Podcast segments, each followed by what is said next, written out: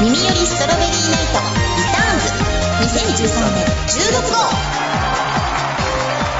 い、というわけで今月も始まりました。耳よりストロベリーナイトリターンズ。あれ？先月がなかったのを今ここはい。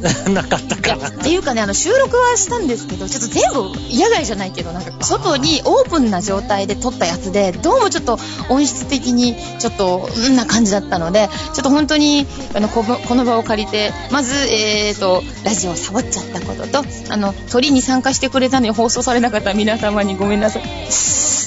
今回ちょっとね変わった人からお話を聞いてたんで残念だったんですよ。えー、それはもったいないですね。で。もね、またちょっと近日ね、もう、ま、うん、無理やりにでもちょっと、ちょっと取ってくるかな、かしようと思ってます。ほ実はね、あの、作詞担当の明星からもお話聞けたりとか、なんと驚きの一時帰国、日常からもね、お話が聞けてたんですけども、もうすべてザラザラザラザラ。なんか風の音が入っちゃうんですよね。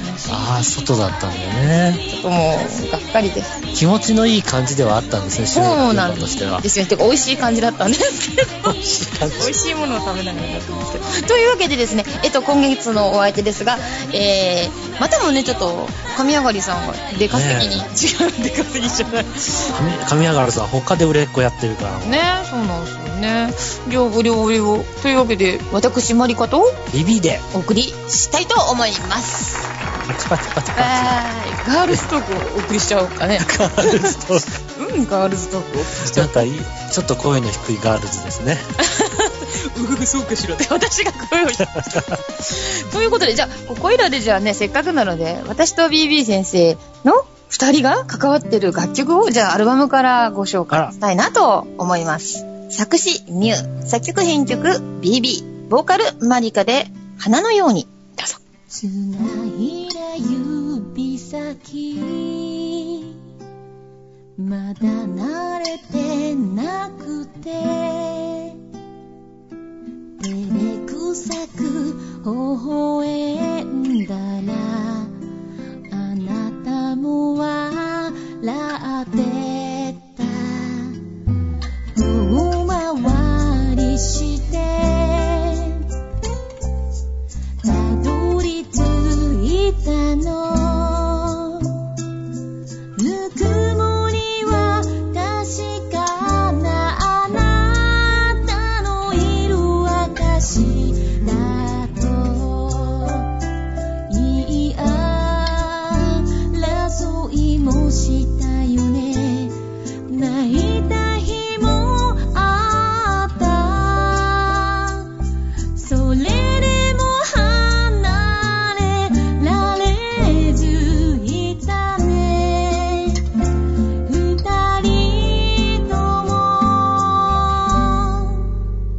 降り注ぐ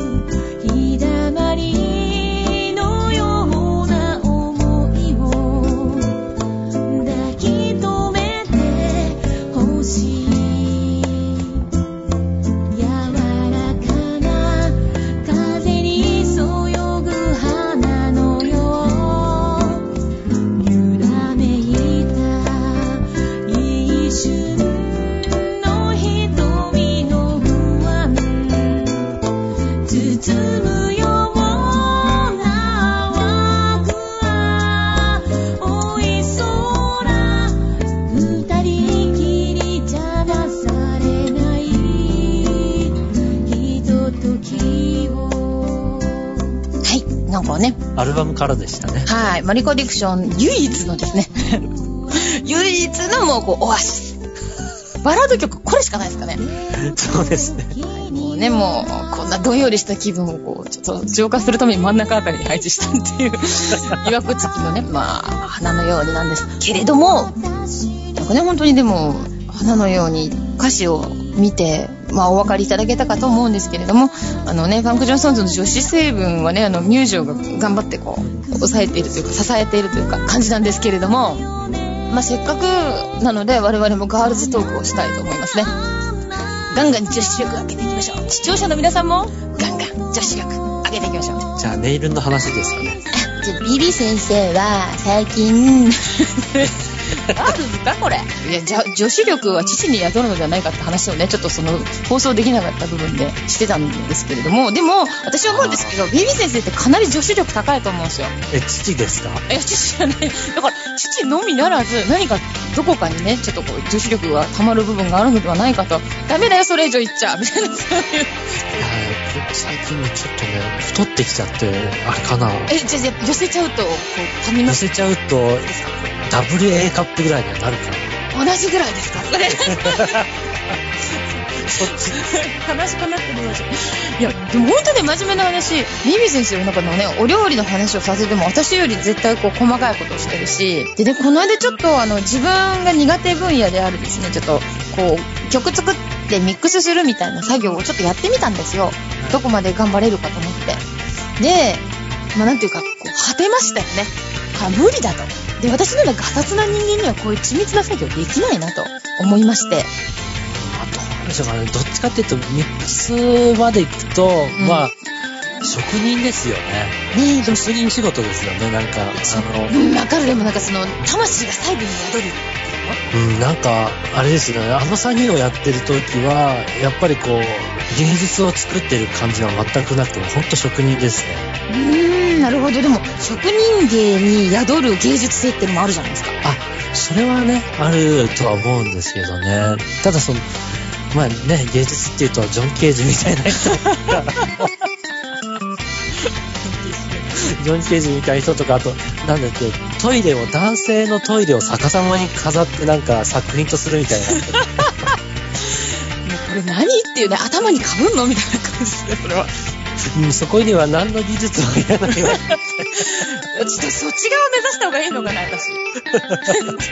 むしろこう、男性のトイレを逆さに飾って、もうなんだろう、芸術と言い張るというか、言い切るというかね、言い切ってドヤ顔しちゃうと、あ、そういうもんかなって思う人も絶対いますよね。でもあれって、ごめんなさいね、すっごい話されちゃって。いや、いいんですよ。だって芸術の。あれってこう、どれくらい真面目に考えて、例えばこう、ダヴィンチだとかベートーベンみたいに考えて考えて苦悩しまくった後で突き抜けたのか。最初、あ、それを言ったらあれですよね、あの、ピカソ。はいはいはいピ。カソはものすごいこう正統派のこう絵を極めてからあっちにそうそうそうそう。10代の時にすごい綺麗な絵描いてますよね。青の時代とかさ、なんかあるじゃないですか。綺麗な絵っていうのと。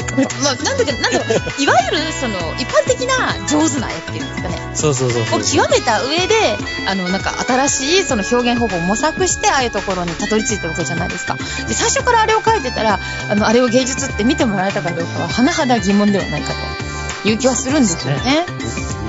だそれと一緒で、やっぱいきなりトイレを逆さにしたのがダメかもしんない。多分下積みがあるんだよ、きっと。知らんのだけど。あれの、そのトイレの人は、あれなのかな、あれくらいの造形をできる彫刻の技術があってとか、ねジョン・ケージはもう100人編成のオーケストラをかけるのかとかね。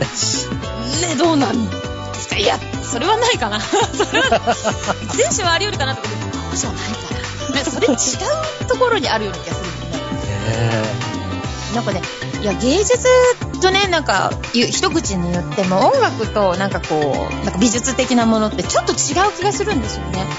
いや、もちろん両方できる人もすごく多いんで、同じ、脳の同じとこ使ってるかなと思うことはあるんですけど、なんだろうね、その、なんだろう、やっぱ作り込む技術っていうのは、まあ美術は全般的に必要なのかなっていう気がするんですよ。だからなんだろうね、この、ちょっと角っこ出てっけど、いっか、みたいな、そういう感じではいけないんだろうなと。そうそうそう。ね、その、ちょっといいかっていうのが、まあ、なんていうんですかね、それを許さないところに、うんうんうん。まあ、なんていうか、一日の長があるというそうそうか、で、多分ね、もしちょっと出てるんだとしたら、ちょっと出てるけど、これが何とかを意味しているとか、そういうなんかあるんだと思うんですよ。そうですね。意味がね、そこに。そう。でもね、その音楽の業界でも、あれですよね、それを、全、それを全否定したところにある芸術っていうのはありますからね。パンクとかね。確かに。でもそれも別方向でのなんかありますもんね。うん。やっぱ細部に魂が宿るみたいな。ちょっと前にあの、某中田康隆さんの、うんこう、が、なんか雑誌、私は見なかった雑誌なんですけど、それでちょっと、オートチューンをオート掛けしてるやつが死んでもいいみたいなことを 舐めるなと。あらばが手で書くからいいんだぞみたいな。表情が出ねえだろ、ただオートで書けてもみたいな話をしてて、ああ、なるほど。けで買ね、う。あああいうことをやるにもやっぱり一日の長がある。そうそうそうそうそう。ね。だからね、まあ、一見、変な話、ちょっと一見安易に聞こえるじゃないですか。こう、なんだろう、ピッチがね、こう、安定してないところを、こう、ケロンケロンってしちゃえば、まあ、ピッチビチッと揃うし、それっぽく聞こえるじゃんみたいな風に思ってる人多いと思うんですけど、バカ野郎手で書けと。うんうんうん。で、そうでないと、ここのところに出てくる、この、なんだろう、微妙な表情が出ないでしょみたいなことをね、言ってて、ああ、なるほど。あれはだから、やっぱ意図された。あれなんだな、みたいなのがね、やっぱちょっとそこで、まあ当たり前なんだろうけど、あやっぱそうだよね、みたいな。そうだよね、みたいな。安高だもんね、みたいな感じだったんですよ。安いのか高いのか、どっちどっちかにしろってね。可愛いなと思う。うんでもあの人は本当すごいのが、Perfume なんかにしても何やっても基本的に安高のファンがついてくるってことですよね。でね、やっぱ思う、面白いのが、うんあの、違う人が歌ってても、例えばカプセルにしても、パフュームにしても、まあ、あの、キャリーパミュパミュちゃんにしても、聞いてやっぱり安高ですよね。うんうんうんうん。キャリーちゃん以前に安高。うん。そうそうそうそうそう。これがやっぱりすごいあのそれすごい昔の話になっちゃうんですけど小室哲哉さんが何やっても小室さんだったのってある意味あの動かないようでいて動くでなんかメロディーがあるようでいてないようでいてある一緒のようでいて実は一緒でないというあの中毒性のあるメロディーだったじゃないですかうんうんうんえ安高さんの場合は多分バックトラック含めだと思うんですよねそうですね。あのあの感じはね面白いなっていううん。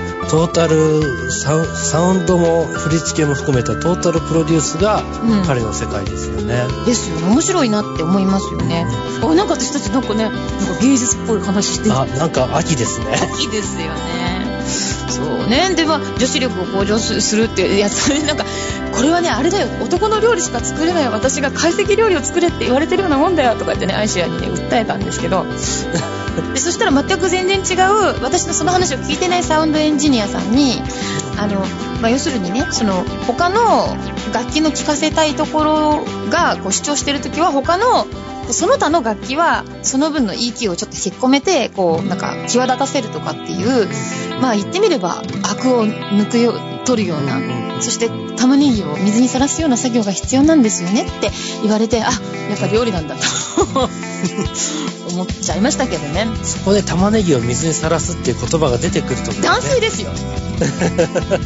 ねもうちょっといろんな意味であ私もうダメだと。あでも男の料理ってその本質的なことを言っちゃうと、あの毎日の家計を預かってないからこそできる話なんですよね。団地って雑誌がありますねそれね。そうそう。あれはこう材料費に糸目をつけないっていう発想なんですようねーんなるほど。うん。で要するにそのレストランに行くような感じでゴージャスで素敵な料理を食べちゃおうみたいなのがやっぱむしろ男の料理ってそっち側だとしたら私の料理は何だい？おかんの料理かい？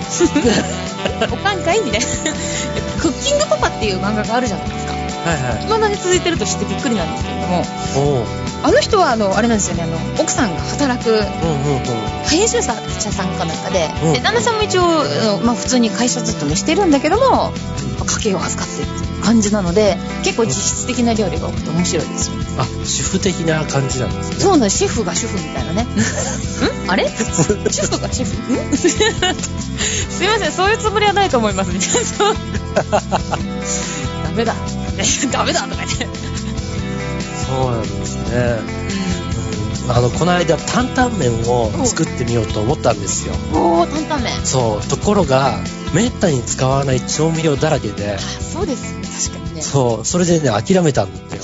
いいですか？ここで。担担々麺情報。はいはいはい。私ね結構前だと思うんですけどあの平野レミさんっていうはいはいはい。料理人料理人？料理研究家？の方いらっしゃるじゃないですか。料理研究家ですね、あの方のレシピってすごいんですよ。うん。あのお家にあるものでそれっぽく美味しいものを作っちゃおうっていう感じのレシピがそれでやっぱ担々麺風作ってたんですよ。へこれで使うのがびっくりしたんですけどあのお出汁はあのいわゆるその鶏ガラスープ。えうんうんなん。で割とあれは手に入りやすいしそこからも使えると思うんですけどそれ以外で使うびっくりなのが、えっと、クランチ入りのピーナッツバター。あれをごまごまの代わりに使うんですよ。それで、まあ、普通にあの鶏のひき肉でいいんですよって言ってたんだけど鶏ひき肉とおネギを切って、で炒めてであのあとはもう当然のことが担々麺で辛くないといけないんで唐辛子。でさらに炒めてである程度炒まったところでまず鶏ガラスープバーって入れてでグツグツしてきたらその軽くそのスープで溶いたピーナッツバターを入れちゃうとうん。すっごいんですよ。本当に担々麺になります。ごまじゃなくてもできるんですね。確かになんかごまとピーナッツの角って似てるんですよ。言われてうん似みててますね。うんうん。うん、ですっごい美味しかったんでぜひ試してみてください。へ平野レミさんリスペークト。すごいですね、それ。すごかったです。びっくりしちゃってで絶対これ美味しいと思って早速買ってきたんですよ。でもピーナッツバターって意外と使わないですね。意外とねでかいの買っちゃダメだったあれ、ピーナッツバターって出てきたのは、やっぱり平野レミさんのその時代がちょっと古かったのかなっていう。ねどうなんでしょうね。ピーナッツバタ昔ー流行りましたよね、あれ。でもね今でも普通に買えるんですけど大きいのしか売ってないんですよ。やっぱ輸入物ばっかりで。ああ、ああ、あだからねその辺がねあれなのかなって。うんうんうんうん。そう。でアイシアさんも今ねあの私もマリカさんに勧められて買いましたあ、それは担々麺用途なんだな。そう。だって本当に美味しいんだもん。コクが出る。まだ冷凍庫にあるってずいぶん昔じゃないかちょっとアイシアさ。ん で本当使わないんですよね。だから担々麺以外だってひょっとしたらお味噌汁のコクとかも出るんじゃないかなって思いますね。ああ、そうですね。ほんのちょびっとから試してみたいですね。まあでも普通にトーストに塗っても美味しいんだけどなかなかね使わないでしょうね。でもピーナッツってナッツですよね。うんうんナッツですね。ナッツってすごい体にいいとかって聞いたんですけど。なんかねすごく体に抗酸化作用とかがすごくいい。そうそうそうそう。話と太るよっていう話と鼻血出るよって話を聞くのはどれを信用していいんだ 適度にしちゃって。いや、取りすぎちゃいけないんだよ。それとねまあ大人なんだからね。食べ過ぎちゃダメよとうん。いうことですかね。な ということで何の話してたんですか？秋かなってじゃあここいらでね、まあ、あのねじゃあ楽曲もう一曲紹介しちゃいましょうね、はい。一応なんかちょっとハロウィンも近いじゃないですか。はいはい。はいでハロウィンっぽい曲と思ったらありましたよね。ということでまた、えーアルバムねマリカ・ディクションから最後の曲なんですけれどもえーとまだちょっと来来年発売予定のゲーム「魔界で会いましょう」主題歌になっておりますえー作詞なんとかなる。なんとかなる？なんとかなる？なんとかなる。作曲マリカ。編曲は、えーピクセル B の工藤さんで「魔界で会いましょう」どうぞ。その漆黒に今残酷にある蝕むこの欲望で日々絶望で夢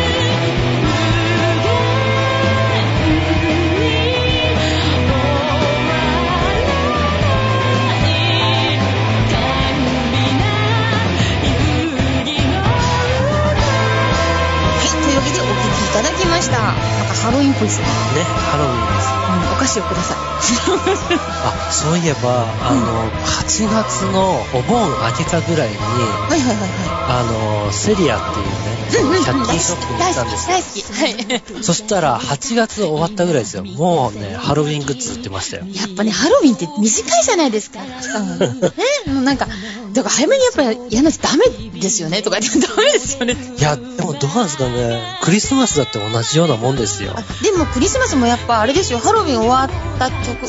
直後で1ヶ月か。そうなんです。ほんとだ、長すぎる。うん。長いですよね。ちょっと気が早くないですかね、セリアさん。そう、多分、セリアのハロウィングッズって結構好評なんだと思うんですよ。えー、どうしようとかないかしらもうないかな いや本当にハロウィングッズってすごい胸が躍りません？あのオレンジとか紫と黒っていうあの取り合わせがすごい可愛くて大好きででも紫と黒ならまだしもオレンジと黒ってあのハロウィン以外のところで身につけて何あいつ年中ハロウィンって感じになるじゃないですか。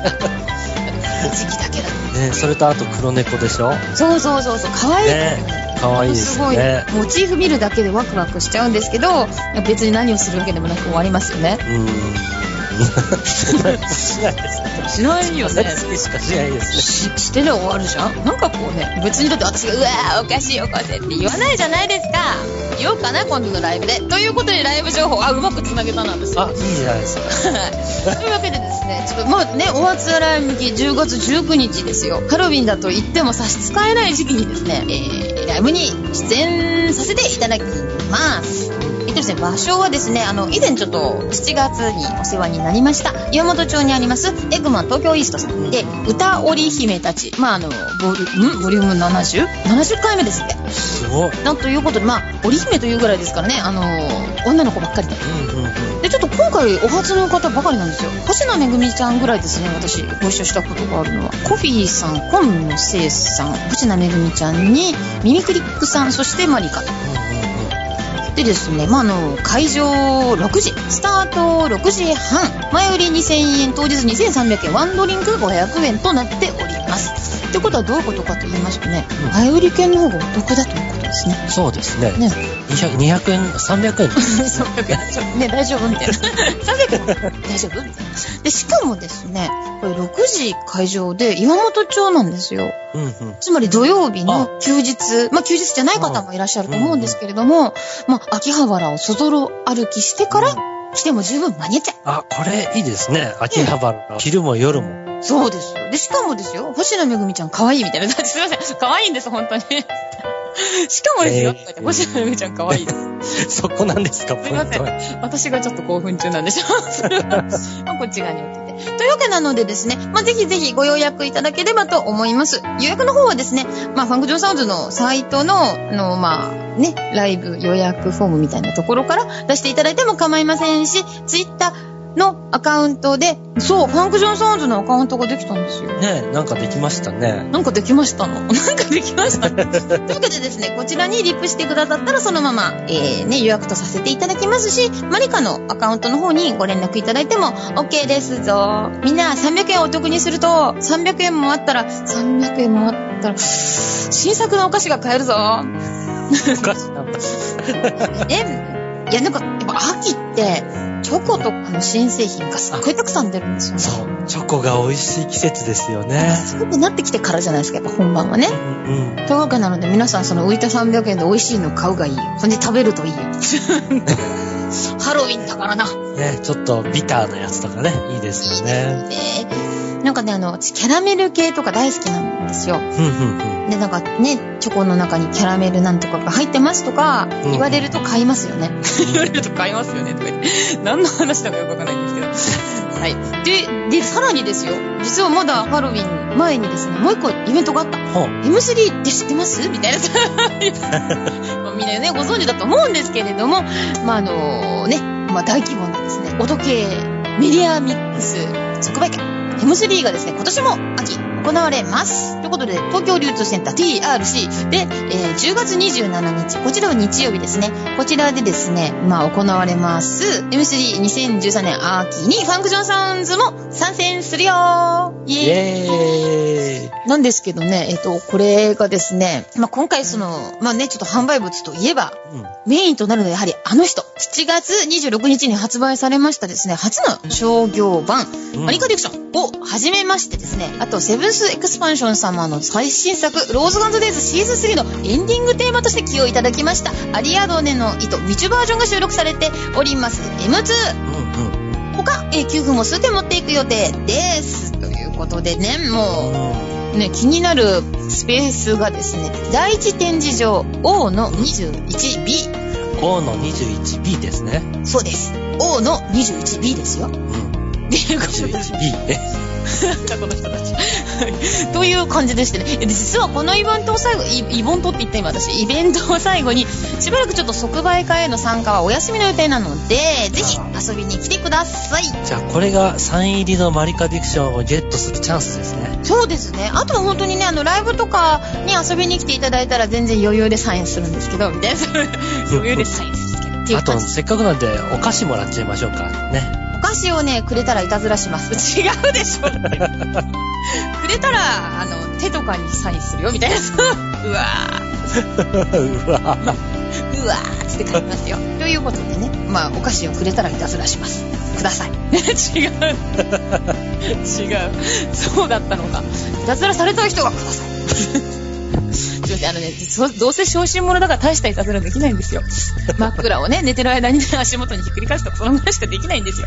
妖怪枕返し程度のことしかできません。でも、マリカさんが夜中に侵入してきてそれやられたら結構怖いですよね。ほんと怖いよね。私自身が怖いわ。だって、職質されるかもしれないし。そう。捕まっちゃうかもしれない。そうそっちなんだみたいな。そっちが怖いのか。そんな感じなんですけれども。ねはい。ということで、まあ、一応、以上2点告知でした。イエーイ。なんか、今週、今週じゃないよ。今月はなんかラジオっぽいな。うん、ラジオっぽくできてるかな？かな？かな？ねということで、最後にですね、最後になるんですけど、9月22日にですね、はい。ちょっとあの、マリカ史上初、巨大なイベントに参加してきて大変面白かったので、その話をしちゃおうかと思いますよ。イエーイイエーイなんかすごいイベントに出たんですよね。そうなんですよ。なんかね、あの、川口リリアホールっていう、うんうん。本当にびっくりするぐらい大きいホールがございまして、それはもうなんかね、あの、演歌歌手とかが来ちゃうような感じの。ちなみに、あの、あの、見に来てくれた結月そらちゃんが、あの、通りがかった、ね、おばちゃんに、小林幸子が来るの？って聞かれたっていう。今日小林幸子のコンサートって。すごい人が並んでるのにあのそうじゃなくてあの今日はですねあのあのアニメとかゲームとかのあのお歌を歌ってる人がいっぱい来るようなイベントなんですよって言ったらうーんそれで小林幸子が来るのってからはいいつか来ますよって言ったっていう話があったというぐらい 来るといいねおばあちゃん。まあでもなんかそういうね小林幸子来るじゃないかみたいな感じのホールなんですよそれでその小林幸子でまず最初もう入り口からして結構広くてあれこれどっから入っていいのみたいな。でスタッフさんもたくさんいてあそうそうそういけなかった、えっと、9月22日にですね行われました赤ベソフト2様主催のイベントあフラッシュバックっていうのにも出演してきたんですよ。これがですね、まあの言ってみれば本当にフラッシュバック。あのゲームのあのシーンをみんなで思い出そうみたいな感じの。なのでその大きなプロジェクターでこうゲームのプレイ画面が出たりとかしてとかして BGM かかっちゃったりとかしてで作品によってはアテレコがあっちゃったりとか生アテレコですよ声優さんになんか豪華なイベントですね。そうなんですよね。で、そこにですね、本当に、ドゲストというか、ドゲストというか、ドゲスト。もう超絶、もう超高校級のゲストというか、そんな感じでですね、あの、あれなんですよ。ね、せっかくウィル様がですね、参加するんだったら、10周年ですし、ちょっとクロスチャンネルのエンディング歌ってもらえないですかねみたいな感じで出ししてくださったらしいんですよ。お、クロスチャンネルですね。う。そうなんですよ。うん。まあ、まさしくね、今年で10周年ですよ。ああ、いいタイミングで、いいイベントに誘っていただきましたね。そうなんですよね。まさにそのまあ10周年記念で何かできないかなって、でもまあちょっと私がやってもなと思っていたところにそういうお誘いだったので喜んで、こう尻尾を振って参加してきたんで。ピュピュピュって振ってきたんですけども。でですね、まあ事前にねちょっといろいろメイクさんがつくので、メイク必要な方の人数教えてくださいとか、なんかあんまり耳慣れない言葉が飛び交ってて、あのケータリングサービスがあるので、スタッフさんの人数お知らせくださいとか、いろいろ耳慣れない言葉が、うーんみたいな。うんでしかも楽屋もですね、なんかたくさんあるんですよ。ああ、ああ、ああ。で、私はね、うんもう、その2階の方だったんですけども、三うん2階に楽屋が1つ、えっ、と、メーカーさん用の楽屋が1つ、3階の方に、えっ、と、出演者さんの楽屋3つぐらいかなっていう、でしかもそのね、楽屋1つ1つが広いみたいなああ。感じだった。ああ、すごいですね。これですよね。部屋によっては音出し部屋とか言ってピアノとかあったりとかしません？私が見たとこにはなかったんですけど、多分、多分ありますよね。リハありますよねあったんじゃないかと思います。うんうんうん。それでね、あの、私がね、ご一緒させていただいたのが、榊原ゆいさんとですね、ん下月遥さんですよ。おー、ビッグネームばかりですねびっくりですよ。で下月遥さん私ちょっと実は面識があって。で、あよかったって感じだったんですけど、もうね、榊原ゆいさんね、あの、こう、なんかリア充の前に出た、あの、なんだろう、一般市民みたいな感じになっちゃいました。それはどっちがですか？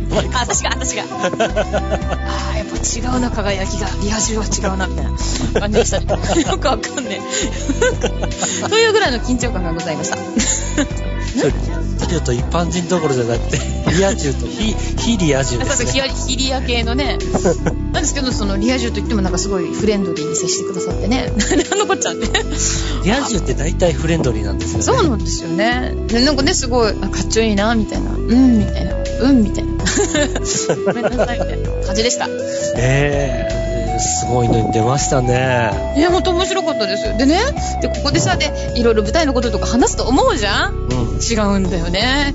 ケータリングサービスなんですけど、みたいな。いや、どうや、どういうのかなって、お弁当みたいなもんかなと思ってたんですよ。でそしたらね、なんかあの、お店が来ましたみたいな感じだったんですよ。かっけー。なんかもう、ね、ちょっと、なんとかキッチンみたいな感じのお兄さんが座って、で、今日のメニューはこれですって言って、しかもお昼ご飯と晩ご飯とあるんですよえ、。すごい。すごくないですか？